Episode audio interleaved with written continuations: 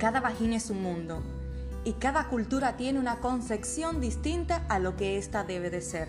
Soy Melina Schweizer y esto es Relatos de Vaginas mayores de 30 años.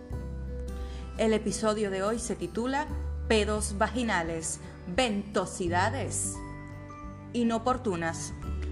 Para algunas culturas, las vaginas no deben tener clítoris.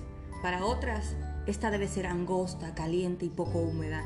Mientras que en otras, el tamaño de los labios importa, junto con que sea angosta, caliente y poco húmeda. Y en otros lugares del mundo, de este mundo hipersexual, están los y las que no le importan cómo son las vaginas que no le importa si es gorda, bembona, si tiene pelo o no tiene pelo.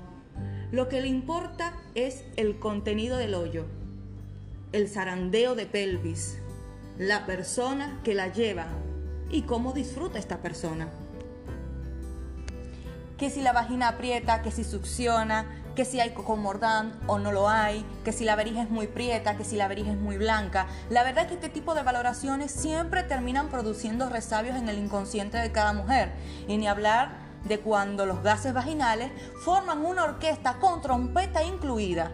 La sensación de vergüenza e incomodidad que produce este tipo de composición artística en el acto sexual genera un terror en la mujer. Pero ¿por qué algo tan natural y tan frecuente es ignorado? ¿Por qué nos genera incomodidad hablar de esto?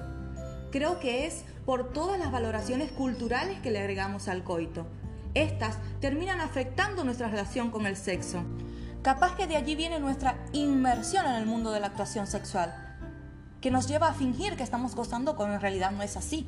Fingir un orgasmo es como negar un pedo vaginal, por más que ponga la cara de yo no fui, tu brújula interna te indica que te quedaste a medio camino y que de paso le diste mala dirección al conductor.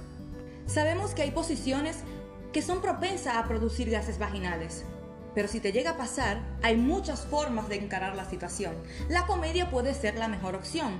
Cuando te salga un pedo vaginal en el acto sexual, puedes decir como ¡Viva Perón, carajo! o ¡Ajo! ¿Cómo aplauden mis labios? O, niño, ¿cuántos fuegos artificiales encendiste? O, ya arrancó el motor de la noche, agárrese de los condones porque comienza la fiesta.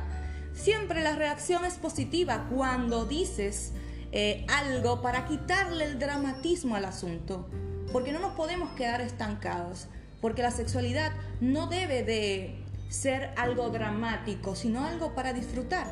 Quitarle el dramatismo al asunto siempre es la mejor solución, porque no podemos permitir que una ventosidad ligera nos impida disfrutar. Así que prende la trompeta y que arranque el motorcito. Como dije, las vaginas son un mundo y muy de vez en cuando algunas pueden tener aire acondicionado.